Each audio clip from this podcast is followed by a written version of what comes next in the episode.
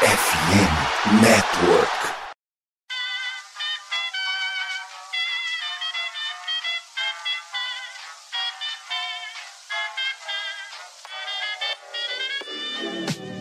Mais uma rebatida forte. E ela tá fora daqui! Uau! E ela disse adeus! É home run! Aquele abraço! Jump right through. Fala rapaziada, André Renzo na área, ó, a MLB tá voltando. Vou deixar pra vocês aqui uma rapaziada bacana que vai manter vocês sempre atualizados. Pessoal do Rebatidas, atualização semanal. Vocês vão ficar sempre antenados aí, sempre por dentro do que tá acontecendo. Beleza? Um abraço. Saudações, amigos! Saudações, fãs de esporte! Saudações, fãs da Major League Baseball! Estamos chegando mais uma semana com o meu, o seu e o nosso Rebatida Podcast. Ergam as vossas mãos para o céu e agradecei a Deus, caros ouvintes, pois a Major League Baseball está voltando e hoje o Rebatida Podcast chega para falar da divisão central da Liga Nacional. Uma divisão muitas vezes esnobada, com três times que não são lá uma grande coisa, outros dois que geralmente brigam só entre eles ali pelo título da divisão, mas a gente vai chegar lá hoje no programa e então venha com a gente aí para saber de tudo que pode acontecer nessa divisão, que tem tudo para ser muito equilibrada esse ano, como tem sido nas temporadas anteriores. E como diz o saudoso Nathan Pires, para falar de beisebol eu nunca estou sozinho. Então, Joãozinho Oliveira, para variar um pouquinho, pela primeira vez nessa temporada do Rebatida de meio de semana, porque estava presente em praticamente todas as rebatidas de férias. É muito bem-vindo de volta a esta profusão, como a gente apelidou carinhosamente, essa festa estranha com gente esquisita. É muito bem-vindo de volta ao Rebatida Podcast em temporada, meu caro amigo.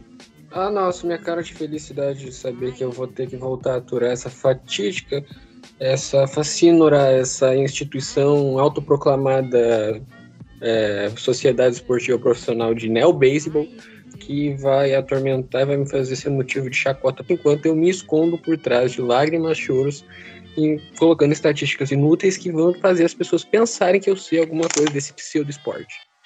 Para quem não conhecia o João, prazer. Esse é o João em seu estado mais puro. Bom, dando seguimento aqui, Guto Edinger, diretamente do time de domingo, pegamos emprestado o Gutinho. É muito bem-vindo a esta festa estranha com gente esquisita. Também o Guto, que é considerado o nosso membro adjunto, né? Toda vez que falta alguém, a gente chama ele para cobrir elenco. É o nosso pinch hitter aqui no time de meio de semana. Gutinho, muito boa noite, bem-vindo de volta. Fala Pinho, galera da mesa e a galera de casa que tá escutando a gente. Complementar dizendo que meu aproveitamento no bastão é de 0,5%. E hoje aqui a gente tá para falar de uma das piores divisões do beisebol, mas calmem, eu tenho certeza que não vai ser tão ruim quanto vocês estão achando. Tem bastante coisa legal para falar, então fiquem aqui com a gente. Eu vou te chamar de Keston Hyura. O Keston Hyura no Spring Training tá batendo para ponto 118. No Spring Training. Que momento glorioso. Bom, dando seguimento aqui, agora eu tenho duas caras novas para apresentar. Dois caras que foram contratados nessa free agent. Vocês acham que é só os times da MLB que tem free agent? Vocês acham mesmo que é só os times da MLB que estão se reforçando? Que nada, o time do Rebatida também. Gabriel Ruiz, meu grande camarada diretamente do College Cast, para me aturar mais uma vez por semana aqui no Rebatida Podcast, torcedor doente, fanático do Los Angeles Dodgers. Inclusive, a gente tem duas marcas de boné representadas aqui na mesa de hoje, né? O Yankees e o Dodgers. Aliás, tem até uma terceira, tem o Red Sox que vende boné pra caramba também. Então seja muito bem-vindo aí ao Rebatida de meio de semana, oficialmente, agora membro da equipe também. Muito boa noite. Boa noite, Pinho, pessoal da mesa, todo mundo que está nos ouvindo.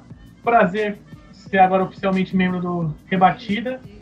Né? Aqui o pessoal pode esperar uma coisa: o clubismo extremo quando se fala do Dodgers.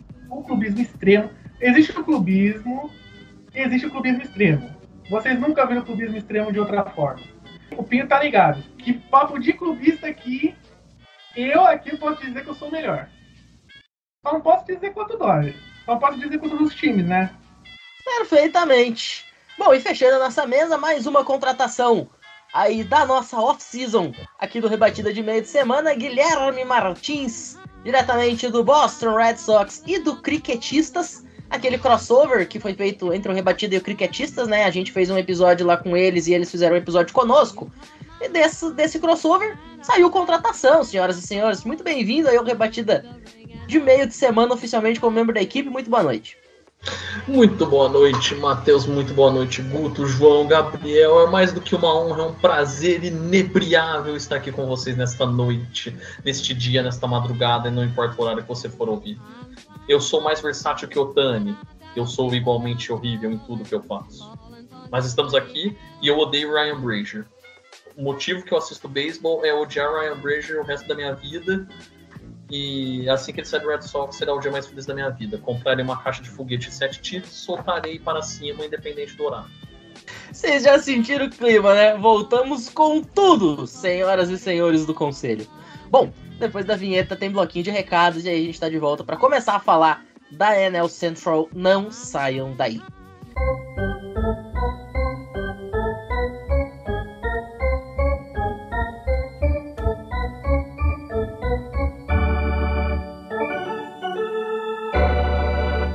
Senhores, estamos no mês de março, que vem acompanhado do Spring Training e da expectativa para o Opening Day. A bola voa oficialmente na Major League Baseball daqui a exatos 15 dias. E até lá, evidentemente, o Rebatida Podcast te leva todas as informações pertinentes ao mundo da MLB. Mas não só de Major League Baseball vive a FN Network, não, senhoras e senhores. Aliás, juntamente com o próprio Rebatida, o Guto aqui é um dos capitães do time do show antes do show, podcast aí da rede para cobrir a pipeline do esporte, as minor leagues e o college baseball. Tem ainda, falando em college, o próprio College Cast para cobrir o hockey, o basquete, o futebol americano universitário e tudo mais que a gente julgar interessante. Tem também na NFL, a NFL acabou, eu sei, mas hoje saiu a bomba do Aaron Rodgers, ele foi no programa do Pat McAfee, falou que vai pro Jets você quiser ficar ligado em tudo que está acontecendo na National Football League, o esportismo e o Diário NFL estão aí para você. A NBA está chegando nos seus momentos decisivos, indo para os seus playoffs, cobertura completinha no Nuaro, para você ficar ligado em tudo que acontece no melhor basquete do mundo. E outra liga que está se encaminhando para sua fase decisiva é a NHL, cobertura completa com as meninas do Tic Tac Go e a rapaziada do Icecast. Então não fica de fora, acessa lá fumblenanet.com.br ou procure nos principais agregadores. Cobertura completa de todos os esportes americanos, sejam eles os profissionais ou os universitários. E fica a dica: a FN Network estará pelos próximos 12 meses com a parceria com a loja Sport América, com várias promoções, várias ações interessantes. Então, para você que quer garantir a sua jersey, a sua t-shirt, o seu boné, qualquer artigo do seu time do coração, independente de qual das ligas ele é. Fica também o convite. O link da loja Esporte América vai estar na descrição aqui do nosso episódio. Então vai lá e garanta para você ficar bem vestido até o Opening Day. Fechado? Então, dito isso, a gente volta depois da vinheta para aí sim falar da Liga Nacional Divisão Central. Não saiam daí.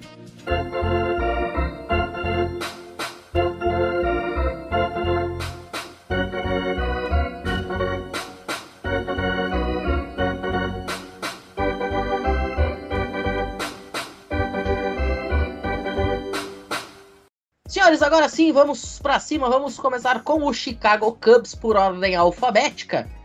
O que podemos esperar dos ursinhos nada carinhosos para esta temporada, meu querido João Oliveira? Quais estatísticas você irá inventar para defender que o Chicago Cubs será um time bom ou ruim neste ano? O Chicago Cubs que fez excelentes contratações aí durante a off-season, né? Trouxe jogadores importantes. Será que esse é o ano que os ursinhos finalmente voltam a colocar um momento de glória no Wrigley Field? Primeiramente, foi o time tá vindo. Depois de ter vendido todo mundo por dois Doritos e uma banana split no, na True Deadline de 2021, é, o time teve um 2022 para se reconstruir. O time ainda assim não foi tão ruim como poderia ser. Teve a aquisição do Stroman, teve um infield que funcionou. E para esse ano trouxe o Desmond Swanson, foi mais caro do que deveria. É um contrato longo, um contrato amarrado. O Swanson não valia tanto, mas o Swanson traz uma coisa muito boa, um excelente shortstop defensivamente. Ele é funcional no ataque, ele teve um WRC positivo, ele consegue criar corridas, ele consegue jogar decentemente no ataque. E estando do lado do Philip Horner, que também é um dos melhores segundas bases da liga, é, o Cubs promete ser um time bastante defensivo. É, tem nesses dois jogadores o pilar do ataque, vai ter também o Ian Happ no, no center field. Perdeu agora o William Contreras, mas um time que é, promete, tem jogadores bons, tem jogadores na farm é, que vão ainda subir. É um time que não vai para pós-temporada, não vai ficar positivo, mas que se solidificou alguma coisa para o futuro, adquiriu alguma identidade. Identidade de ser um time que vai ser defensivo, vai ter um infield forte, trabalhar os jogos, ganhar no 1x0 vamos, Inder, Ruas de Fogo, 40 mil boneco no Beira Rio. E é isso aí, jogando o fator Rally Field, porque é o que sobrou para esse time, pelo menos para esse ano. E a ideia é, é isso. Perfeito. Ô Guto, falando aí no time do Chicago Cubs, a gente tem que considerar que o Cubs, a gente sempre fala, né? Ah, é um time que tinha tudo para se manter no auge, ganhou uma World Series e aí despencou ladeira abaixo.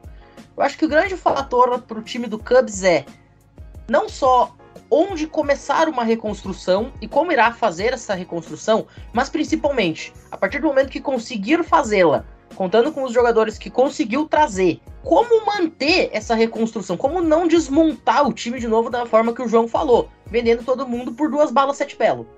Eu acho que esse talvez seja o ponto principal, né? É, eu gostei da off-season do Chicago Cubs no modo geral, né? Você manter um, uma ideia de time que tinha com aquele trio Rizzo, Chris Bryant e Javi Baez. Tá um em cada canto agora, um foi para Colorado, outro tá em Nova York e o terceiro tá lá em Detroit. É, era um trio muito forte, você tinha um time bem interessante para manter vários anos sendo competitivo, até tentando beliscar mais de um título. Mas o Cubs é, não conseguiu isso. O time decaiu de forma muito rápida. E além dos jogadores já citados, como Dennis Swenson que chegaram, eles tiveram a adição do Tucker Barnett, que é catcher, começou lá em Cincinnati. É, tem também a chegada do Trey Mancini, ex-Baltimore Orioles e mais recentemente campeão pelo Houston Astros. Cody Bellinger deixa o Dodgers e vai para Chicago. Então são alguns nomes assim que começam a chegar. É uma linha bem equilibrada entre canhoto e destro. E para mim, claro, né, a principal adição do Chicago Cubs foi o Jameson Taylor. Muito obrigado, Chicago Cubs. Eu amo vocês. É, é um cara muito sólido, falando bem, bem sério agora, é um cara sólido, é um cara que, que vai, vai comer entradas para você, vai fazer o, o serviço ali. É, teve alguns meses muito, muito bons ano passado, com ERA abaixo de 2, jogando realmente muito bem pela rotação do Yankees. Mas não, não é nada de interessante. Hoje o melhor arremessador de Chicago é o Marcus Stroman. E no geral é ver o que, que, o futuro do Cubs pode entregar, né? A gente tem o Pete Crow Armstrong, que hoje é o principal prospect deles. Vai demorar um pouquinho ainda para subir, talvez só ano que vem. Então eles têm aí alguns jogadores que realmente eles esperam bastante, né? O Armstrong, o Alcântara e o Brandon Davis são esses caras, são nomes que são muito interessantes e hoje são os principais pilares dessa farm system. Não é uma farm system muito profunda, não tem tanto talento assim. Não tem um cara que se olha e fala, ó, oh, esse cara pode fazer diferença futuramente pro Chicago Só tem o AR, só, só tem outfield. É, basicamente é, é isso. Um dos outros principais que não citou foi o Alexander Canário.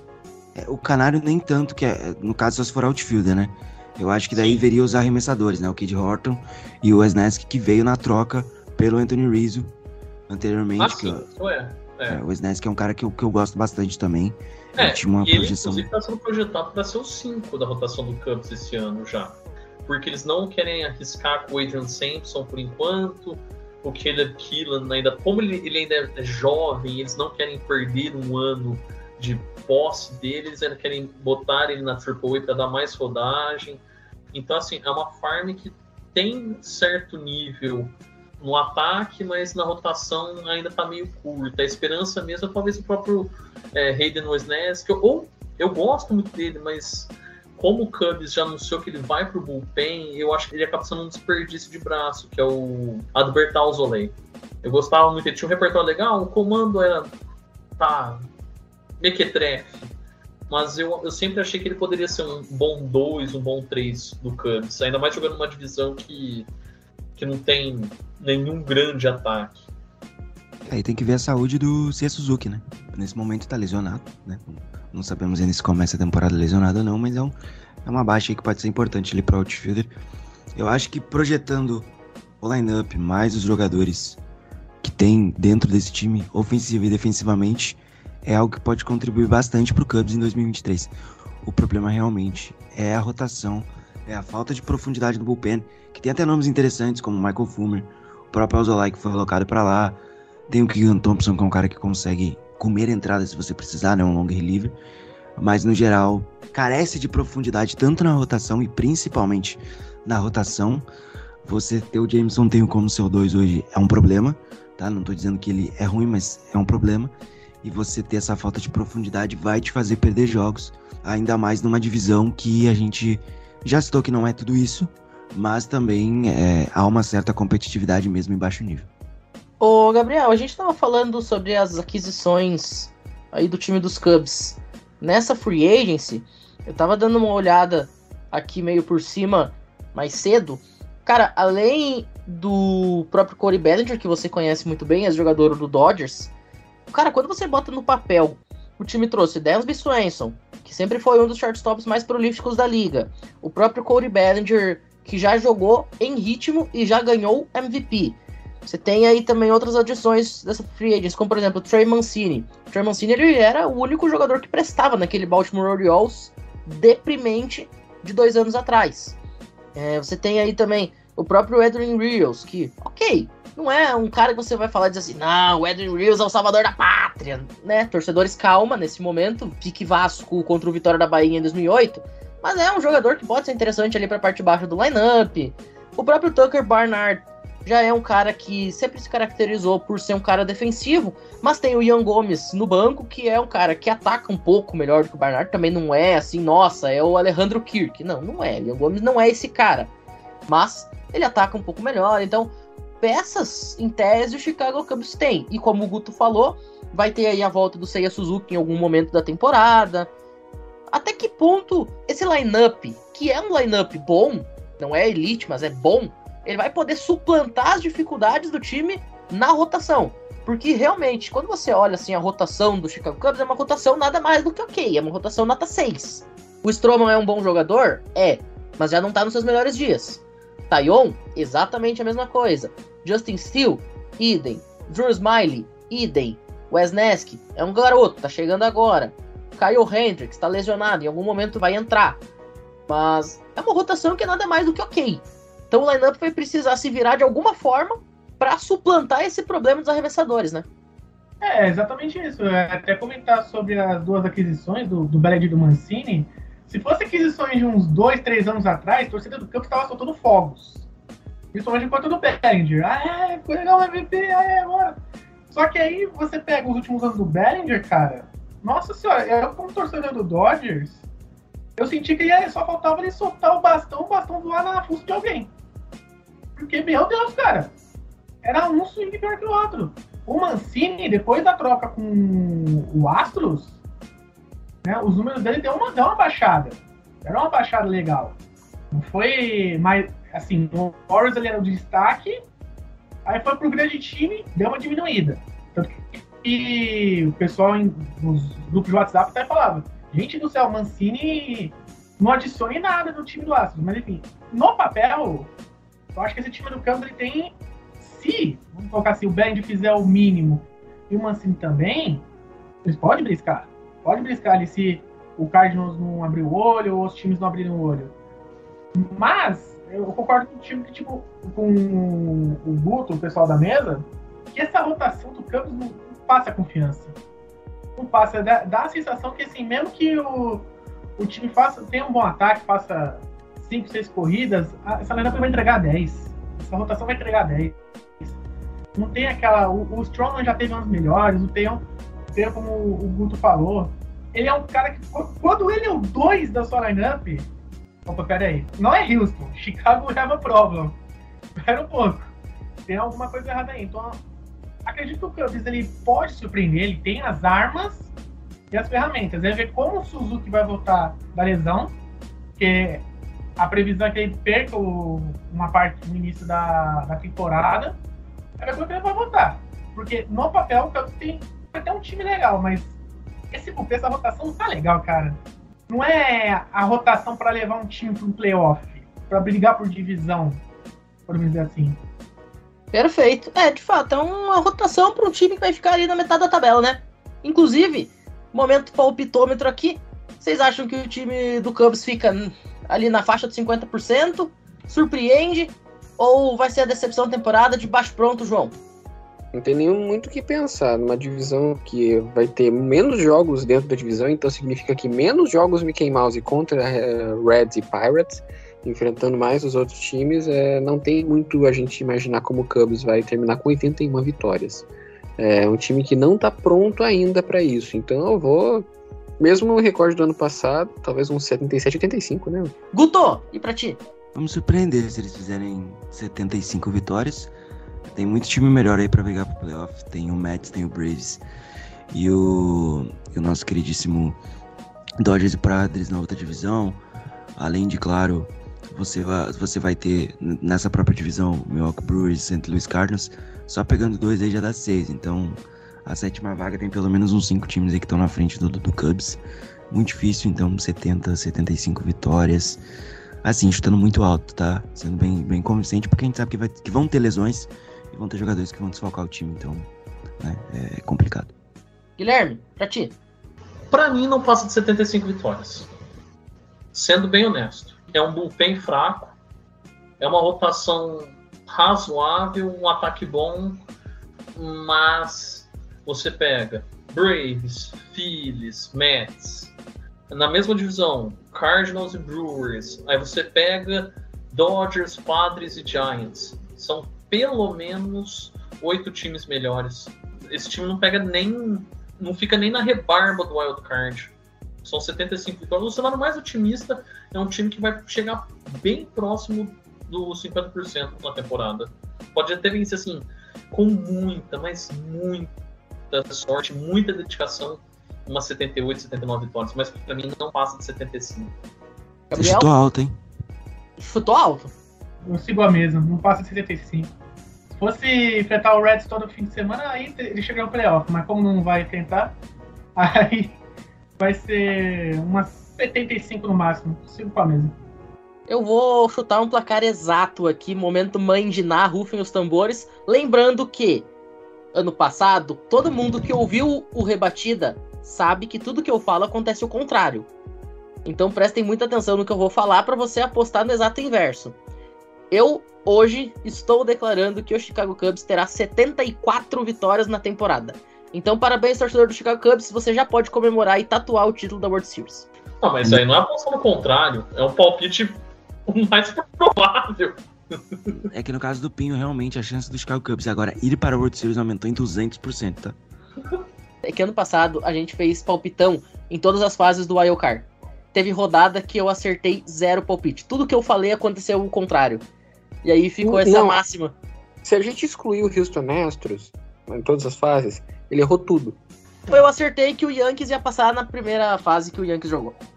Tirando o Astros, esse foi o único palpite que eu acertei. Caraca, mas era contra o Guardians, pô. Aí não tinha muito que, não- que não chutar, pô. Eu acertei todos os palpites do Astros, que eu, acer- eu apostei no Astros em todas as fases, e eu acertei esse do Yankees, o resto eu errei. Bom, vamos agora para Ohio Cincinnati, meu caro João Oliveira, o time mais simpático da MLB, né? Porque deixa os outros fazerem o que querem com ele. É um time realmente dono de uma simpatia tremenda, é o melhor anfitrião da MLB, sempre perde em casa. Vamos lá, o que a gente pode esperar deste pseudo time, dessa pseudo sociedade de neo baseball, como você falou na apresentação, para 2023? Agora vocês vão ver a personificação do meme do cara explicando na lousa o motivo de alguma coisa. Vamos lá. O Cincinnati Reds de 2023 não é melhor no papel que o de time de 2022, mas tem uma coisa que o time de 2023 não tem, que é não ter expectativas. O time de 2022 era um time bom demais para terminar com 100 derrotas.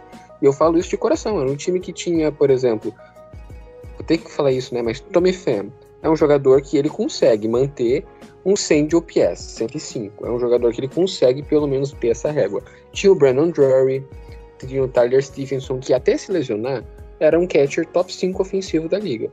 O Joey Voto teve o slamp dele, mas isso é normal. O Jonathan já passou a maior parte da temporada lesionado. Quando voltou, não estava conseguindo jogar bem, foi recuperar o ritmo no final da temporada. No fim da temporada também, o TJ Friedel e o Jack Fraley começaram a jogar muito. Nick Lodolo e Hunter Green foi a melhor dupla de starters durante o último mês da temporada. Graham Nashcraft, depois de passar a trade deadline, virou outro pitcher completamente diferente. Então o time foi se encaixar mais pro final da temporada. Por que, que aconteceu aquele desastre no ano passado? Por quê? Porque a diretoria resolveu implodir o time, tocou a moral do time lá embaixo, fez todo mundo em Ohio, Kentucky, Indiana odiar o time. Todo mundo odiou o que eles fizeram, as declarações deles. Então não tinha clima para beisebol em Cincinnati. Em 2023 tem uma coisa que é não ter expectativas. Ninguém espera nada do Reds. É um ano que tá todo mundo jogando deu, deu, não deu, não deu. E é isso aí. Qual a diferença aqui? A gente vai ter Hunter Green sophomore, vai ter Nicola Dahl sophomore, vai ter Graham Nashker sophomore, vai ter o Luke Weaver para ser o quarto da, da rotação, não vai mais ser ainda bem Mike Minor, que terminou a temporada com 6 de array. 6, vocês têm noção do que é 6 de array para um starter? E aí vai ter no quinto spot da rotação, provavelmente algum rookie ou um veterano, como o Luiz Cessa. Mas isso pouco importa. Mas ainda vai ter o, Le o Levi Stroud, que vai subir lá pela, pelo final do ano. Vai ter o Brandon, Brandon Williamson, que o time está querendo que suba já. É, tem o Andrew Abbott, que também querem que suba tão logo dê. Então é um time que se achou mais ou menos na rotação.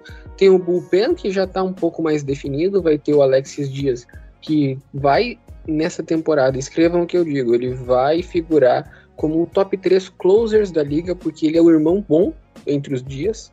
O Edwin Dias não é o melhor Dias da família. E falando agora do time de rebatedores, encontrou campo direito, campo esquerdo. Vai ser o TJ Friedel e vai ser o Rick Fraley. Uh, no center field encontrou o Will Benson, que o nome diz, vai foi uma benção por causa que é um cara que ele tem uma taxa de barrel muito boa, tem pouco swing no vazio, é um cara que consegue contatos sólidos e é uma coisa que o Nick Senzel nunca foi, por algum motivo ele nunca foi o que é, Cincinnati esperava. Então achou o outfield o time. E para o infield, o time agora vai ter o Stephenson revezando entre catchers, primeira base e batedor designado. Ele, como catcher, tem muito mais valor, só que ele é um catcher muito ruim defensivamente. É o Will Smith, só que um pouco melhor defensivamente, um pouco pior ofensivamente. Christian Encarnação Strange, ele tá sendo top 5 jogadores desse Spring Training. Primeira base, um prospecto mais pronto que o Reds tem agora. É, que vai figurar nessa primeira base. É um jogador que o Fangraphs está projetando para ter 118 de OPS Plus na temporada de rookie. O Jonathan India tá melhor, recuperou da lesão do ombro. Na terceira base vai ter o Spencer Steer saudável e tendo um ano todo para se provar sem pressão nenhuma. L. De La Cruz para subir conforme a temporada avança. Vai ter o Nick Solak para shortstop, que entre Nick Solak e Kyle Farmer, me desculpa, entre ter um jogador de 85 de OPS Plus e um jogador de 90, eu prefiro ter um jogador de 90. Então, é, por mais que ele seja ruim, prefiro ele. Ainda vai ter o Kurt Casari para revezar de catcher, então não vai mais ser uma meba ofensiva na posição de catcher. Catchers, reservas do Reds ofensivamente ano passado tiveram um OPS negativo, teve três, os três tiveram OPS negativo. Isso é simplesmente absurdo. Então é um time que é ruim. É. É ruim. Um time desses não vai conseguir chegar em 75 vitórias. Mas é um time que se achou. É um time que ele vai conseguir perder e ganhar com consistência. Não vai mais ser aquela montanha russa. É um time que ele vai ser enjoado e vai vender vitórias caro. O mais importante, eles não estão nem aí se eles ganharem ou se eles perderem. Então, por esses motivos e outros, eu ainda acho que o Reds esse ano vai ser melhor que o do ano passado. Cara, isso aqui é tese de doutorado. Alguém aí estiver escrevendo TCC sobre um time de beisebol, é só baixar o arquivo do, do Rebatida ou volta no começo do comentário do João, digita e manda pra banca. Agora, só para não falarem que eu tô favorecendo o João e o Guto para deixar eles comentar por primeiro todos os times, vamos dar uma girada? Ô, Gabriel, a gente tava comentando aí alguns dias atrás sobre essa questão do, do Reds. E é muito interessante sobre como esse time ele consegue perenemente ficar pior. Né? É um time que chegou em playoff em 2020. Ah, mas era Copa Covid. Ah, mas metade da liga foi. Tudo bem, mas ele foi. Teve time que não foi, ele esteve lá. Aí em 2021, até a metade da temporada o time tava ali naquele vai, não vai, vai, não vai, vai, não vai. E aí quando resolveu abrir a cratera, a terra se abrir, e o terremoto se fazer como se fosse a falha de San Andreas, as coisas degringolaram de uma maneira bizarra. Então, eu acho que esse é o grande ponto do time do Cincinnati Reds, né? Onde está o núcleo da Terra pro Reds? Em que ponto ele pode bater no fundo do poço antes de começar a subir de novo? Onde é que o pinball acaba e a bolinha volta a subir? Será que vai ser esse ano? Será que vai ser ano que vem? Não sabemos. Mas tente me explicar. Falta palavras para dizer, mas eu fiz uma pesquisa aqui sobre a profundidade da Fossa da Mariana. É 11 quilômetros. O Reds, eu diria que hoje está entre os 7, 8 quilômetros. Tá quase lá. Tá quase lá. Quem assistiu aquele filme o... do Núcleo, Guardião Centro da Terra, eles estão quase batendo ali. Eles estão quase ali, estão quase entrando ali no núcleo. Tá quase lá. Incrível. Eu assisti recentemente aquele meme da. daquela chefe lá do Masterchef. Horrível. Horrível. A Paola? Paula Carrosselli. É isso, Reds. Ele vai de ano a ano. É horrível, horrível. E vai piorando. Vai piorando. É um time que, como o João falou, tem nada a perder.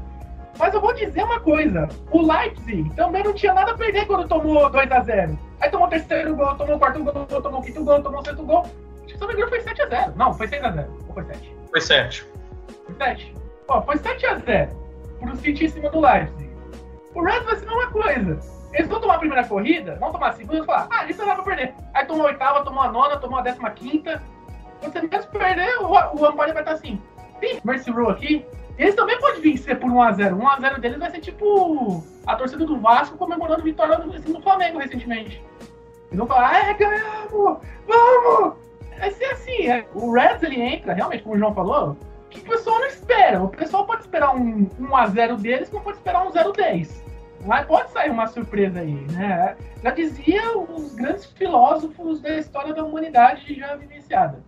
A esperança é a última que morre. Perfeito. Ô Gui, a gente tava falando antes sobre o grande calcanhar de Aquiles do time do Cubs ser a rotação. O do Reds não tá muito atrás, né? Tudo bem, começa com Hunter Green, Nick Lodolo, Graham Ashcraft, são três caras que são muito bons naquilo que se propõe a fazer, né? Jogadores jovens ainda, jogadores que fatalmente é, só tem a crescer na MLB. Mas quando você analisa a rotação 1, 2, 3, 4, 5, vamos pensar para jogar já no Opening Day dia 30, vamos pensar aí num time para jogar ali em junho, julho, não é uma coisa que salta aos olhos. Esses três, por melhores que sejam, não vão levar um time a grandes coisas, nenhum deles vai ser Young, né? O Luke Weaver e o Luiz Cessa, que são o 4 e o 5, muito menos. E o bullpen do Reds também não tem nada que seja muito interessante. Você olha aqui, ah, você tem o Lucas Sims, mas né, já tá jogando com 95 anos de idade, três bisnetos e duas bengalas, uma em cada braço. Pega 29 por anos. Respeitar o meu jogador ficou 3 anos com o Tommy John. Não, 29 em cada parte do corpo, pô. Ele tem 29 no braço direito. Não, ele tem 20, na real ele tem 28 anos e 8 meses. Não, ele tem 28 no braço direito, mais 28 no esquerdo, mais 28 em cada perna. Mas assim, eu acho que o grande ponto é, Cara, o Reds é a personificação do se ficar o bicho pega, se correr o bicho come. Não tem pra onde tu ir. Não tem um line-up decente para dizer que você ataca e não tem uma rotação decente para dizer que você defende. Não tem o que fazer um time desse. É bizarro. O Reds, ele me lembra aqueles cachorros, aqueles vira-latas, que eles estão vagando pela rua e aí passa alguém e aí, em vez deles latirem, eles deitam. O Reds é isso. É aquilo, a rotação, Nick Lodolo, Hunter Green, é aquela coisa, além de tudo, eles são dois dos caras que eu mais não queria que sofresse a sophomore slump. E jogando no Reds isso vai acontecer. E jogando no Great American Ballpark isso vai acontecer em dobro. Por mais que eles consigam lançar muitos strikeouts e consigam ir longe durante os jogos, eles vão sofrer muito. E olha que nem é uma divisão tão cruel, mas como agora todo mundo vai jogar contra todo mundo, eles vão sofrer mais.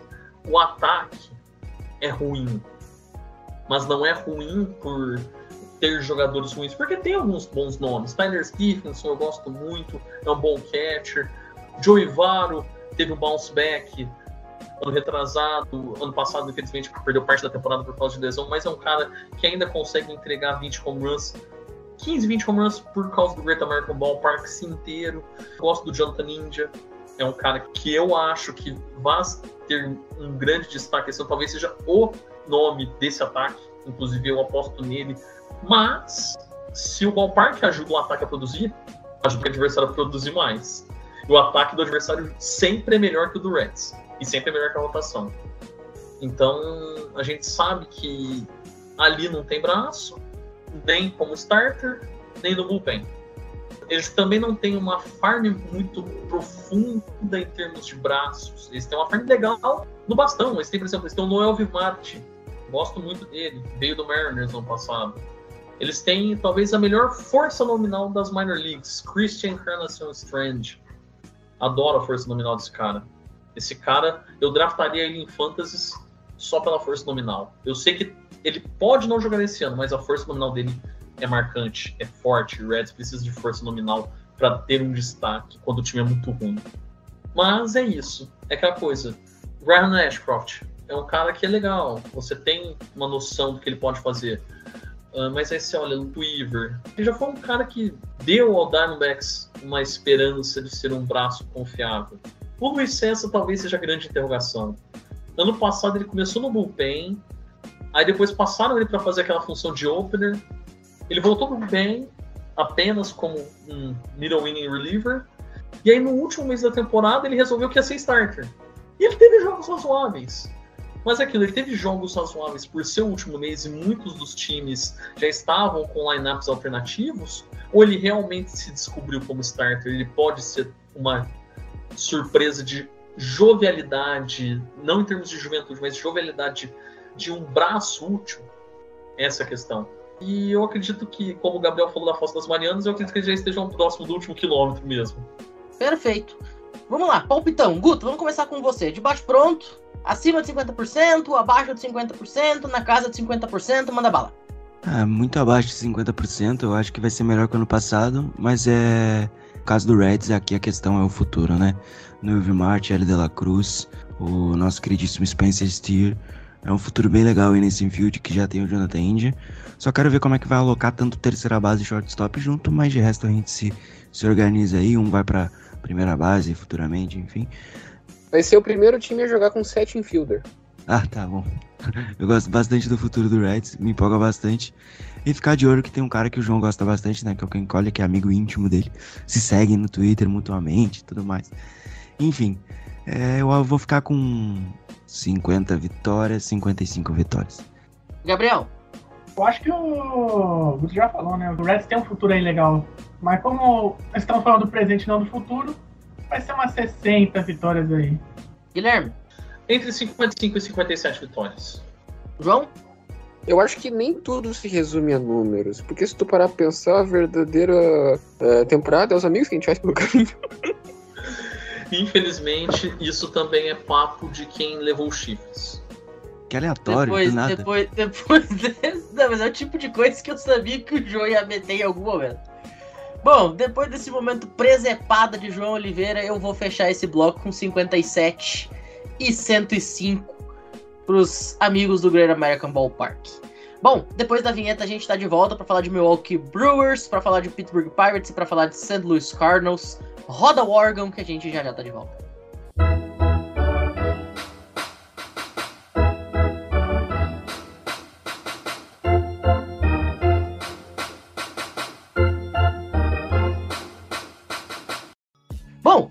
Estamos de volta para falar de Milwaukee Brewers, a tropa dos cervejeiros, que no ano passado decepcionou a sua torcida, composta por eu e Rodrigo Fidalgo apenas, e conseguiu a façanha de ficar fora da pós-temporada.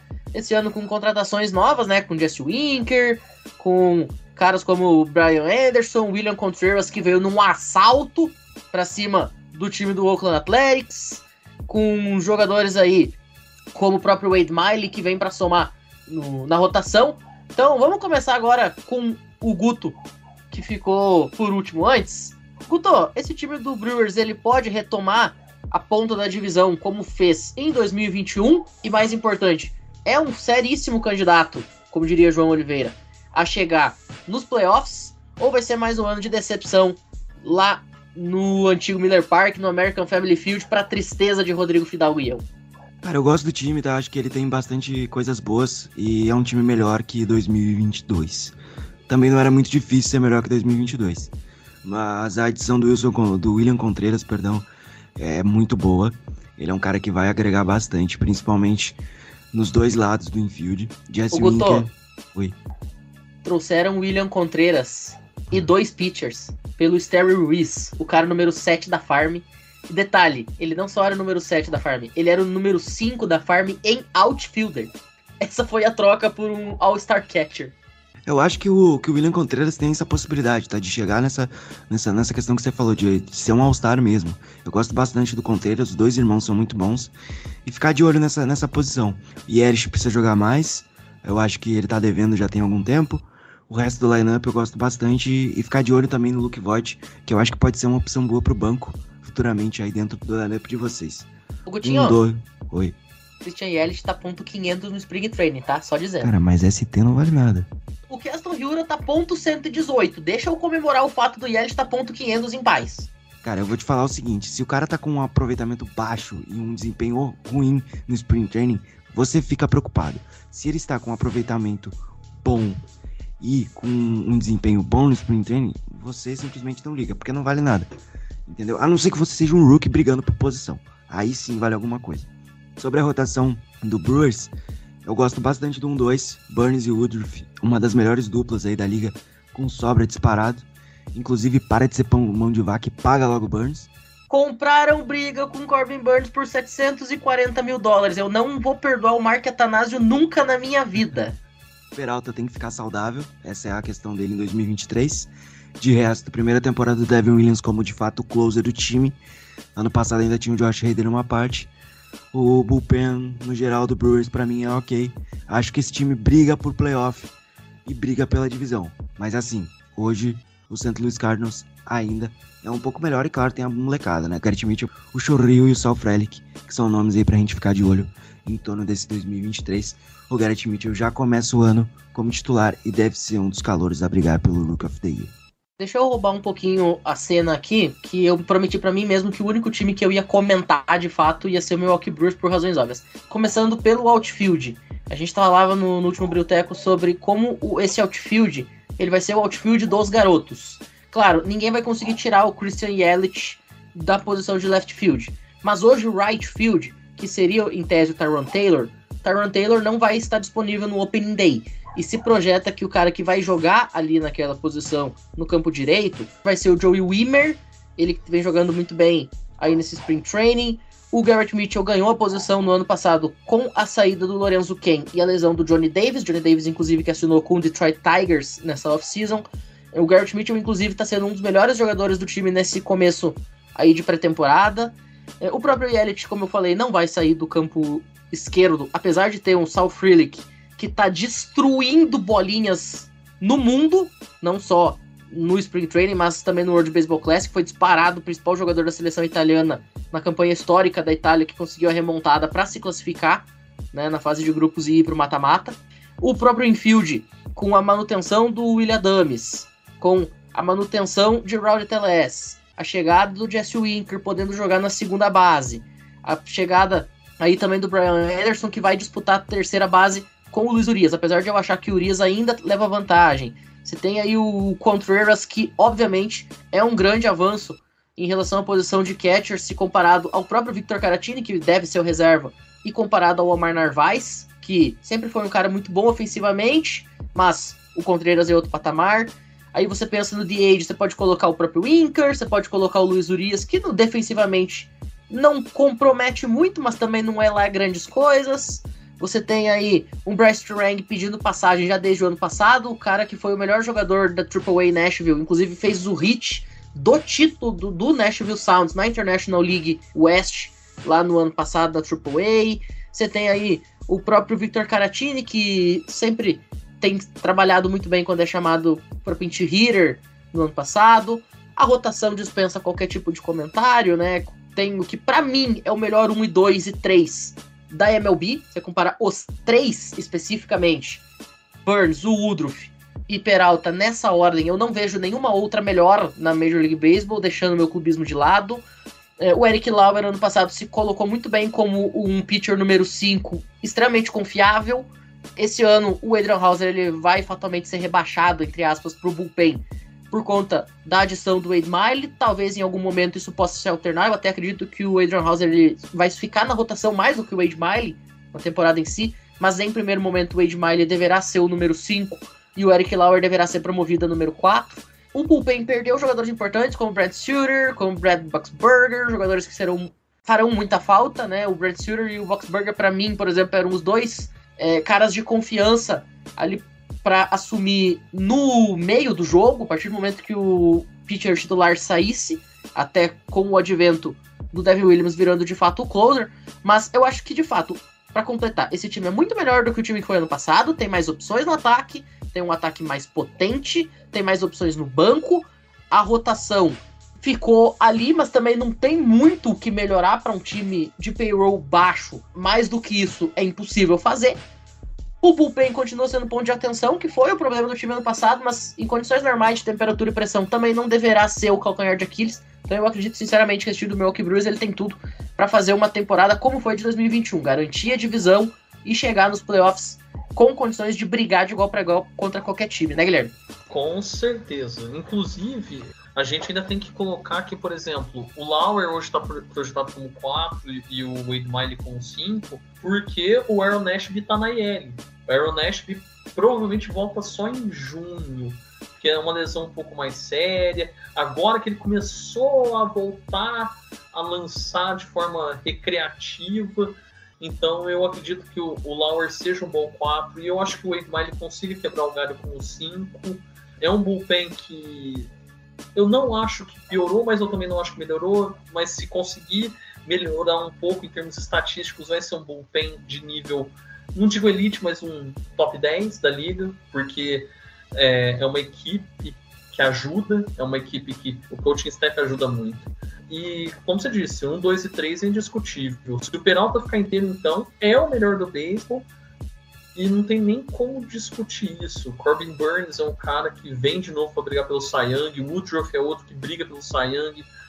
Então, é muito bom nome que o time formou é a criação da farm. Então, dá para falar muito. Então, tem o Bryce Trang, ainda por cima, para o infield. O próprio Yelich, que a gente fala que ele pode não sair do right field, mas ele pode ser DH. Ele pode jogar de designator hitter, por via das dúvidas, se caso quiserem botar o Jesse Winker no outfield, ou se quiserem, sei lá, darem um day off para alguém. Então, ou por exemplo, o próprio Brian Anderson, que ele é bom mas é um cara que sofre muito com lesões. Então, até onde você confiaria no Brian Anderson? Deixa só eu te interromper um pouquinho. Inclusive, cara, eu tive um momento profeta no Briltec, porque um dos últimos episódios do ano de 2022, a gente falava sobre possíveis adições do time na Free Agency. E o Fidalgo falou, cara, a gente precisa de um terceira base, não sei o quê. E aí eu falei, é, a questão é que vamos pegar os terceira bases que tem no mercado. Milwaukee Brewers é um time pobre. Então, se considerar os caras tops ali, não vai conseguir buscar ninguém. E aí eu falo, e isso tá disponível no Spotify para quem quiser ouvir, para ver que eu não tô mentindo. Eu falo assim, cara, um jogador que é possível do Brewers buscar e pagar, e que eu acho que seria uma adição muito interessante, seria o Brian Ederson. Deu 10 dias o Brian Ederson foi contratado. Momento histórico na vida de Matheus Pinto. Vai, Gabriel. Quem melhor que o torcedor para falar do próprio time, né? Tem que dizer. Eu lembro que eu falei até no. Eu participei do Tech no ano passado, quando teve a série do Brewers contra o, o Dodgers, né? Você me convidou. E aí eu falei, né, que a grande incógnita do Brewers no ano passado era você tem o Burns, você tem o Woodruff. Beleza. Você tem um dos melhores rotações. Só que o ataque era uma inconstância que dava raiva. Eu, como torcedor do Dodgers, já fico com raiva quando meu time tinha um Mookie Betts ali assim na base. O Dodgers tinha Freeman, tinha o Turner, tinha o o raio que o parta, eles não conseguiram funcionar. O time do Brewers tem um ataque bom é, no papel tinha que ser mais consistente. Esse é o grande X da questão dessa temporada. Porque, ao meu ver, o Brewers hoje é ele e o Cardinals. Né, estão ali lado a lado, disputando na porradaria franca para ver quem vai levar a divisão. Eu acho que sinceramente, a, a divisão não vai levar duas equipes pro playoff. Essa divisão não vai levar. Esquece. Então, quem ganhar a divisão tá no playoff. Parabéns. O Brewers, ele tem um ataque que, se for consistente, se dá uma ajudinha, dá uma ajudinha pro Bird, dá uma ajudinha pro Woodruff, vai chegar no playoff, vai ganhar a divisão, vai poder fazer frente aos times. Porque a gente sabe que playoff, pra MLB, é um, uma ciência diferente. É uma liga diferente, podemos dizer assim, né? A gente dá pra até dizer que a MLB 2, o playoff. Então, é só o ataque do Brewers ser consistente que esse time aí ganha a divisão, ao meu ver. João? É, e justamente o Brewers ele tem o potencial agora de ter um ataque ainda melhor que no ano passado, porque é, o Jesse Winker ele foi mal no Seattle Mariners, mas vale lembrar que ele jogava antes em Cincinnati e o Great American Ballpark é um estádio muito bom para rebatedores em geral. Ele foi pro pior estádio para canhotos da liga e agora ele foi para um estádio que é amigo de canhotos, que é o American Family Field. É, é, natural que ele vá sair, voltar a ter os 800 de OPS dele. Vai sair daquela marca ridícula. Ele tava com mais OBP do que slugging, para se ter uma ideia de como é que tava complicada a situação do Jesse Winker. Mas pelo menos ele terminou a temporada sendo o segundo da liga em walks. É, tendo Jesse Winker é um jogador que vai empilhar é, duplas, porque ele não tem força para rebater pro home run, ele vai rebater no gap do outfield, não para cima do muro. É, vai ser um jogador que vai conseguir constantemente chegar em base, porque ele tem uma boa visão de plate. É, ele vai dar algum ritmo ofensivo para esse time do Brewers, por causa que a gente via que o time fazia corridas muito com base em home runs. O Brewers foi um dos times que mais teve home runs no passado. Conseguiu adicionar o William Contreras, que é um jogador com muito mais força no bastão. Provavelmente vai ser o clean-up desse time. Acrescentou dois jogadores que são All-Stars nos últimos dois anos tem um starter top 3 da liga, que é o Corbin Burns, e a minha escolha para Sayang nesse ano, que vai ser o Brandon Woodruff, por causa que agora esse time vai dar mais do que duas corridas por jogo para ele. É, então ele vai empilhar vitórias, vai continuar tendo um FIP baixíssimo é, e tem o fator novidade. Então, por eu estar muito alto nessa rotação do Brewers que melhorou o bullpen. O problema do ano passado foi o bullpen. Subiram jogadores e subiu o Turang, que vai dominar aquela segunda base. Então é um time que ele fez o que precisava. Não fez tudo o que podia, podia ter feito muito mais para ajudar, mas é um time que deu corridas para os arremessadores. St. Louis Cardinals é um time que tem ataque, mas é o Brewers querendo vencer, não tem time nessa divisão central que vai conseguir fazer qualquer frente. Então, é... o meu palpite de Cinderella Run desse ano é o Milwaukee Brewers. Para mim, o Brewers vencendo essa divisão vai longe nos playoffs. Perfeito. Já começa com você mesmo, João. Palpite aí pro time. Você já falou aí que é um time que provavelmente vai playoff, então eu não vou perguntar dos 50%. Mas, na sua opinião, mais de 90, 90, fica ali na casa das 90, pode surpreender, quem sabe chegar a 100 vitórias pela primeira vez na história da franquia? Olha, sendo bem sincero, acho que pensar assim num número baixo, né? Um 120, 46. Não, tô brincando. 93 vitórias. É chutar alto, é. Mas é um patamar que eu, eu não me surpreendo com o Brewers alcançando isso ou até mais, 93, 94 vitórias. É, porque, bom, vai jogar menos com o Reds, mas é um time que ele vai conseguir alcançar a diferença para os outros times e vai conseguir ampliar mais vitórias. Gabriel? Acho que vai ser entre umas 88, 90 vitórias mais ou menos. Mas não me surpreenderia se passasse das 90 vitórias. Guto? Entre 80 e 90 vitórias, cravo 87. Vou ficar com 87, acho que é o número que esse time consegue bater. Guilherme? 92 vitórias, vocês ouviram aqui primeiro. Eu tô com o João. Pra mim é 93 e vou além. Pra mim é 93 e garante a Enel Central este ano. Bom, Agora, o grande adversário do Brewers nesse sentido é o St. Louis Cardinals. Um time que não é adversário nesse sentido é o Pittsburgh Pirates. O Pirates vai disputar a honrosa posição de terceiro colocado na divisão, junto com o Cincinnati e com o time dos Cubs. Vamos começar aí com o Gui. Gui, o que, que a gente pode comentar sobre esse Pittsburgh Pirates em franco processo de reestruturação? Um time que está conseguindo, até certo ponto, se renovar, o Anil Cruz ano passado foi um sopro de qualidade naquele amontoado que jogava de preto, amarelo e branco. talvez o único jogador que conseguiu dar algum atrativo para a torcida ir até o estádio, além do fato do estádio ser lindíssimo, mas que não gera lotação na arquibancada. Você tem aí algumas adições, como por exemplo de Choi. Você tem adições aí, como por exemplo a volta do Andrew McCutcheon, que foi MVP pelo time do Pittsburgh Pirates cerca de 10 anos atrás e que estava no Milwaukee Brewers no ano passado. Você consegue é, manter o Brian Reynolds, que também foi outro jogador importante no ano passado, para deixar o time um pouco menos ruim. A própria rotação esse ano tende a dar uma melhoradinha. Tá? Não vamos dizer assim que, nossa, vai melhorar, uma coisa de louco, mas tende a dar uma melhoradinha. Então, ventos um pouco menos tenebrosos estão sendo soprados na região da Pensilvânia. Começo com a palavra: caos. Caos. É o time do Ben Charrington. O Ben Charrington tem um título no Red Sox que nem ele sabe como ele ganhou. Mas ele assumiu um time que não tem responsabilidade nenhuma. Tem bons talentos, é uma forma legal. Tem o Ramsey Contreras, tem o Quinn Priester, tem o Mike Burrows. Tem caras que eu gosto muito. Diover Pegueiro, que eu acho que é um bom prospect, que até o meio desse ano ele provavelmente vai ser titular no infield do Pittsburgh Pirates. É um time muito bom em ser ruim. Ele é talvez o melhor dos piores, ou o pior dos melhores. Aí, pior dos melhores não, mas eu acredito que ele seja um dos melhores dos piores, mas é um time muito caótico. É um time que ele pode surpreender negativamente e positivamente em qualquer momento. Uma rotação com o Mitch Keller. Mitch Keller eu costumo brincar que ele é o Zach Greinke pobre. Ele tem 28 pits diferentes, todos ruins.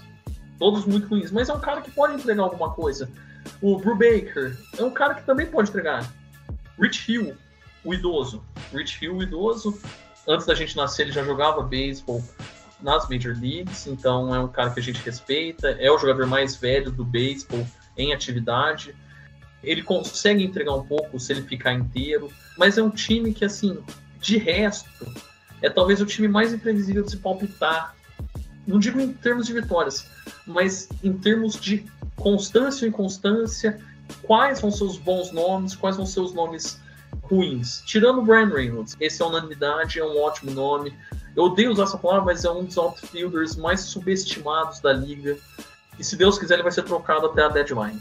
Enfim, vão tirar ele daquele estádio é, com uma sigla anacrônica, um termo de palavrão aqui no Brasil, que é o PNC Park, ou PNC. João, e aí, cara, o que, que, a gente pode dizer desse time que, como eu falei, vai disputar contra o teu pela honrosa terceira posição aí da divisão, mas eu tô para te dizer, o Pittsburgh Pirates ele sai na frente nessa disputa, né? Ele me parece ser um time levemente menos ruim. Não sei o que, que você acha, se é por aí mesmo. E o Pittsburgh Pirates ele parece que tá num caminho, né? Se esse caminho é em direção ao trem ou em direção a sair do túnel, é outra história.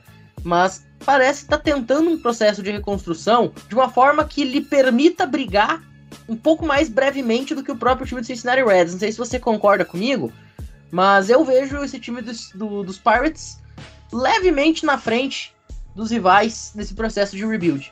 Ô, Matheus Pinho, eu vou pedir é, respeitosamente um pouco mais de respeito pelo Cincinnati Reds, por causa que vocês acompanham o Reds mais de perto, por causa que eu constantemente falo sobre o time, falo sobre os jogadores, falo sobre os problemas que tem dentro da franquia. Mas é, o Reds tem já uma rotação consolidada, tem um lineup definido, tem jogadores com futuro bom. Então, por favor, não cite Reds e Pirates na mesma frase, porque o Pittsburgh Pirates é uma completa bagunça. Sem olhar no roster research do Fangraphs, sem olhar na lista de jogadores que tem no Fangraphs, me fala o número 2 da rotação do Pirates. Não sabe. Juanse Contreras. Hoje é o Contreras. O Guto sabe porque ele trabalha com isso. Vocês sabem de core salteado quem é o 1, 2, 3 e 4 da rotação do Reds, porque eu falo isso constantemente. Mas isso não vem ao caso. Hoje, sei lá, Keller, Contreras, Brubaker, Rich Hill. Rich Hill. E estão falando Vince Velasquez como 5, mas eu não sei. Então, é, quem nessa rotação aqui vai ter menos de 13,50 de Jerry? Nenhum do line-up do time, o Neil Cruz. O que, que o Neil Cruz fez de especial no passado? Rebateu duas bolas a 120 milhas. De resto, mais nada, porque ele teve um de War jogando o ano todo. Brian Reynolds, futuro Yankee. Andrew McCutcheon. O Pinto falou, ele foi MVP há 10 anos atrás. Andrew McCutcheon, sabe o que, que é? É o Ken Newton voltando para Carolina. Ele McCutcheon não teve um OPS na média da liga ano passado e não tem um, um OPS bom desde os tempos de Phillies. É, Carlos Santana, bom. Jim Choi, mais ou menos. Que Brian Hayes, nada muito especial rebatendo. Catadão de jogadores pode ser que dá alguma coisa, só que não vai. Essa é a definição, um catadão de jogador fizeram uma salada com um jogador que eles conseguiram nos waivers, conseguiram free agent barato, colocaram um uniforme lindíssimo. Eu não gosto do Pirates, mas o uniforme do Pirates é bonito, cara. Infelizmente, é muito bonito. Então, se zoa o Reds, zoa. Mas só não se zoa o Pirates porque bater em cachorro morto. Porque o Pirates não faz nada de especial desde 2012. É aquilo, a gente tem dó. Não, o, o, o Pirates as pessoas esquecem a existência. Pirates passou um processo de ponte pretização. Passou a ser um time simpático, as pessoas têm dó de Zuko. O time do Ben Charlton é triste. Eu já tive ele. É aquela coisa, a minha maior surpresa vai ser se conseguir trocar o Reynolds por um pacote bom. Porque no Red Sox ele fez troca, troca, troca, troca, troca, dali a pouco o time tava com o Ioannis Céspedes em último da divisão. Ô, Gabriel, processo de ponte pretização foi o melhor momento desse episódio até agora. Mas é mais ou menos por aí, né? Conseguiram a façanha de tornar o Pittsburgh Pirates um time que a gente só sabe dar uma nota. Dó. O João tem que entender também que não importa quem está na, na lista de rebatedores do Pirates. O que importa são os amigos que a gente. Não, pera. Essa não fica bom. Depressão. Tristeza. Dor. Exatamente, dá pra resumir o Parts no o Cruz, o Reynolds, e aí depressão, tristeza, choro, água santa. Não, pera. Como assim? O Parts, cara, realmente o João falou que uma coisa que parece, você pega esse time é um ponto de catado. É, a gente fala do Reds, o Reds tá tentando se organizar, né? O Parks, ele tem o Cruz ali para chamar a torcida, o Reynolds, vamos ver quem vai mandar ali. Ou vai mandar um pacote de Doritos ou vai mandar um pastel com caldo de cana. Não vai ficar ali mais uma temporada, não. Ele já tá pedindo arrego. É tipo o Tai Lung naquela cena que ele tá na prisão. Ele tá com aquela tartaruga ali, só que ele tá só esperando cair a, a pena pra ele sair fora. O Reynolds vai sair. Alguém vai fazer uma oferta, alguém vai roubar ele, e aí o Porto vai ficar chupando o dedo. O Porto aqui olhando o elenco, olhando a rotação, olhando tudo, a chance de ficar com mais de 100 derrotas é muito grande. É muito grande. Assim, quem apostar a casa hoje que o Powers vai perder pelo menos 100 partidas, vai ganhar 3 mansão. Tranquilo. Lembrando que dicas de apostas você encontra no Grana em Jogo, capitaneado pelo time de domingo, Thiago Cordeiro. Fica a dica. Mas vamos lá, debate pronto. Gabriel, recorde do Pittsburgh Pirates pro próximo ano. 52 vitórias. Gui. 55. João. 60. O João tá animado, tá otimista. Guto. Achei que o João tava fazendo voodoo pro Pirates. É, vou cravar, 79 vitórias. Cara, olha só. Hoje é dia 16 de março de 2023. São agora exatamente meia-noite e 30. Se no último dia da temporada regular encerrada a MLB, o Pirates tiver 79 vitórias, eu estou falando isso agora no canhão que eu rebati da podcast, eu mando uma jersey do Pirates pro Guto. Do Roberto Clemente, tá? Já olhei aqui no site. 135 tá. dólares. Tá prometido. Tá fechado então, só vou complementar dizendo que vocês estão acabando com o meu Pittsburgh Pirates, entendeu? Que acabou foi o Bob, o dono do time. Que acabou é... foi o Ben Charrington também. Esse time não é pior que o Cincinnati Reds. Pelo menos no é. papel. É equivalente. Talvez que o Cubs, obviamente, hoje o Cubs é a terceira força da divisão, mas assim, o Neil Cruz precisa fazer muito mais do que ele fez ano passado. O Brian Reynolds também não foi um ano bom para ele no geral. E o que Brian Reis tem a zica de lesões, né? Que tem atrapalhado ele. De resto, eu gosto do Swinsky. Acho que ele pode entregar mais. O Carlos Santana é um bom primeira base. É a temporada de despedida aí do McCut. E essa molecada aí da rotação eu quero ver mais, mas aqui tem Termar Johnson futuramente, Henry Davis, Queen Priester que deve aparecer esse ano e deve roubar aí a vaga na rotação titular. Então eu teria um pouco de cautela com esse Pittsburgh Pirates. Esses prospectos vão ficar muito bem numa jersey do Twins, do Tigers. Daqui a quatro anos. Menos, uns dois. Troca Não, abraço. quatro, porque o, o Reynolds, ele, ele deram um contrato de dois anos pra ele, pra ele conseguir ficar pelo menos a primeira janela contratual dele no time. Então, logo eles vão, conhecendo bem Charter, eles vão ser trocados por um pacote de bala Piper, sabe aquela balinha verdinha de hortelã, gostosa, faz bem pra garganta. É, o Chris Priester vale um pacote por ele. Luiz Ortiz e Mike Burrows valem um pacote daquela bala lua cheia, que é muito gostosa. Caraca, E o cara desenterrou a bala. É, Sete Belo, tem que não falou. Sete Sete Belo. É, é, Sete Belos patrocina é a gente, muito Sete bom. Belo. Adoro Sete Belo. Inclusive, Sete Belos é muito bom. Nossa, deu vontade de Sim. comer. Deu vontade de comer pirulito de iogurte agora, que também é muito bom. É aquilo. O que o Pirates tem de fome pra ser um fracasso, a gente tem fome de doce. Eu vou proteger o meu Pittsburgh Pirates e zelar por eles, tá? Mas eu não Eu- vou recusar se o Brian Reynolds vier de graça pra Nova York. Tu Edgar, você nunca me decepcionou tanto aí com essa frase. Bom, apesar Só porque você falou isso, o Brian Reynolds vai ser trocado pro Dodgers. Eles não vão pagar nada também porque é o Ben. É, bom, isso é verdade, né? É, é, esse é um ponto, né? Vão dar os dois piores prospects da forma. Bom, eu vou deixar minha aposta aqui pro time do Pittsburgh Pirates com 55 vitórias. E já partindo pro último time aí dessa divisão, vamos para St. Louis. Falar dos Cardinals. João, por favor, não faça uma tese de TCC, porque nós já estamos com quase uma hora e vinte de gravação. Então, por que que o Cardinals vai ganhar a divisão esse ano? Não vai ganhar a divisão esse ano. Por um motivo simplíssimo. Se chama Adam Wainwright, Miles Nicolas, George Montgomery, Jack Flaherty e Steven Matz. Vamos lá. Adam Wainwright. Devia ter se aposentado uns três anos. Miles Nicolas. Ok. Nada demais. Jordan Montgomery. Ok. Nada demais. Jack Flaherty. Meia boca. Baixo da média. Steven Matz. KKKKK. Essa é a rotação Discordo do da parte do Jack Flaherty, craque. esse é um time que vai ter 90 vitórias de novo, tá certo. O line-up do Cardinals é muito bom. Vai ter a adição do Jordan Walker, que é provavelmente uma das grandes futuras estrelas da liga, além de já ter um dos melhores shortstops defensivos da liga, além de já ter um Lars Nudbar, Tyler O'Neill. Então, o time tem um line-up muito, muito bom. É isso a gente tem que reconhecer. Tem o Tommy Edmond que é, é um jogador que consegue chegar em base, tem uma boa presença em base. Tem o Paul Goldschmidt, que é o atual MVP, não precisa falar mais nada, no Arenado. É, ficou em terceiro para MVP no ano passado. Tem o William Contreras, que é um dos melhores backstops da liga. É, além de ter o Brandon Donovan, que é, é um dos jogadores mais subestimados da liga. É um time que tem potência no bastão, consegue rebater pelo menos no papel. Jogadores que já se provaram rebatendo.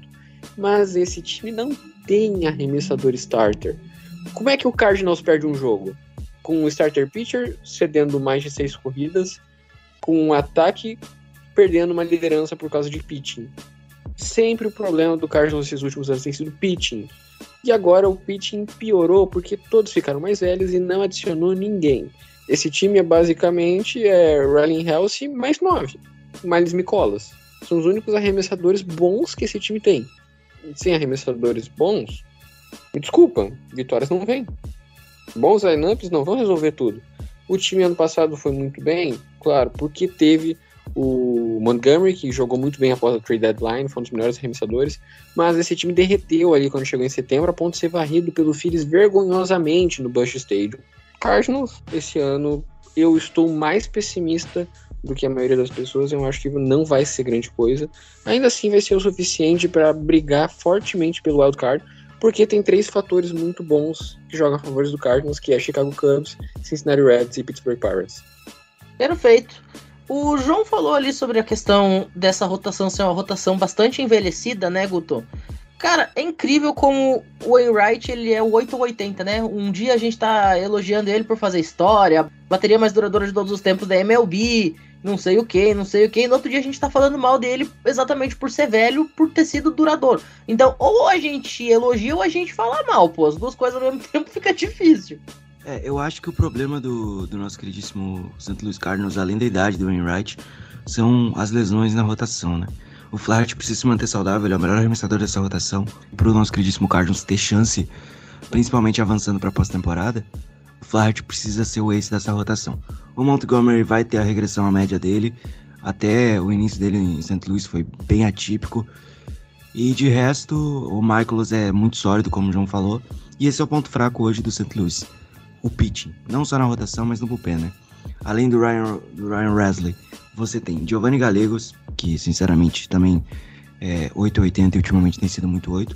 O Jordan Hicks, que não consegue se manter saudável por uma sequência muito grande. O Dakota Hudson, que já entrou na rotação, mas é muito, muito fraco. E tem outros nomes aí, como o Genesis Cabreira, o Palante também, que são nomes que apareceram no passado também. Sobre o lineup, os dois principais jogadores do Cardinals hoje. Um foi formado em Arizona e o outro em Colorado. Nolan Arenado e Paul Goldschmidt. Coisas da vida sair de franquias menores para se tornar alguém na liga. Né? É, infelizmente é essa a tona do momento. É um time que tem se rejuvenescido na questão lineup. É um lineup bem jovem no contexto da liga geral e vai passar por isso para poder ir aos playoffs. Hoje é o principal candidato da divisão, mas o Brewers tem uma rotação muito superior, com muita sobra. Hoje, o Fred Peralta talvez seria o ace do St. Louis Cardinals. E essa é a diferença que pode acarretar na perca de divisão. Para mim ainda é o favorito, mas a disputa é mais igual do que se parece. Vamos lá, debate pronto então. Gabriel, pode fazer teu comentário final e já me diz o recorde que você acha que o Cardinals vai ter nessa temporada. Concordo com a mim rapidinho, porque o, o Cardinals, eu vou dizer que eles vão ser o campeonato alemão. Vai ser o time, o time alemão que toma três gols, vai marcar quatro. Vai ser literalmente assim todo o jogo deles nessa temporada, porque com um pitching desse aí, qualquer. Até o Reds vai fazer cinco corridas se deixar. Então, tipo, eu acho que a divisão realmente ainda tá na, nas mãos deles. Eu acho que eles, pelo poder dessa lineup, eu acredito que o Cardinals é o favorito hoje. Mas diria assim, eu apostei foi 88 ou 90 vitórias no, no Brewers, né? Diria que vai ser umas 86, 88 pro Cardinals. Gui, também, faz seu comentário final e já aposta aí no recorde dos Cardinals. É um comentário muito simples. É... O que vai definir essa divisão vai ser a diferença entre rotação do Brewers e ataque do Cardinals. Aquele que sustentar melhor o time ganha a divisão. E eu acho que hoje a rotação do Brewers é levemente mais superior que o ataque do Cardinals. Eu acho que o Cardinals fica ali com 90 vitórias. João, recorde. Eu sigo o redator, é, vai ser mais ou menos isso que vai acontecer com a divisão. É, o Cardinals vai ali terminar 89, 90 vitórias, é, não muito longe disso. Guto? 97 vitórias pro Cardinals. E é só isso mesmo. Mentira esse cara do grupo, pelo amor de Deus. Ah. Ô, João, só vou te dizer duas coisas. É, a primeira é, pare de menosprezar o Pittsburgh Pirates. A segunda é, menospreze mais o Pittsburgh Pirates. E a terceira, eram três coisas.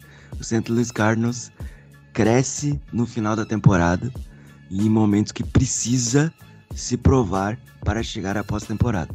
Então, assim, eu não duvido nada deles baterem de novo até mais do que 97 vitórias. Então, para 97, que é um número razoável.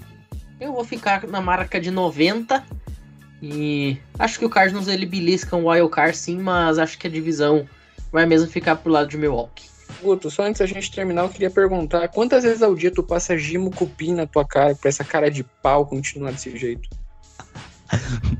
Não bebam gimo, crianças. É isso.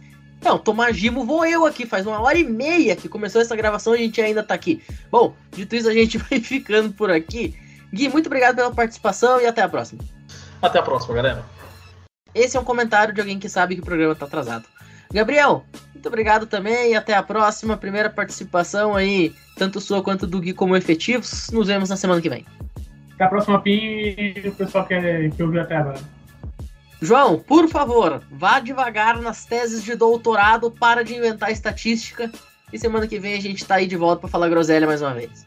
Tchau. Guto, obrigado aí pela participação. Chegando aos 45 do segundo tempo, né, para compor a mesa. E também até a próxima. Um bom dia, boa tarde, boa noite todo mundo que tá escutando esse programa até agora. Vocês são guerreiros. E eu não vou deixar de fazer jabá, Biancos Brasil no Twitter. É isso. Até mais. Perfeito. Dito isso, a gente vai ficando por aqui. Muito obrigado a todo mundo que ouviu e teve a paciência, como diz Rodrigo Fidalgo, de escutar a gente até aqui. Nos vemos na semana que vem com mais uma análise de divisão. Muito obrigado. Uma excelente manhã, tarde, noite, quando você estiver ouvindo isso daqui. E até a próxima. Valeu!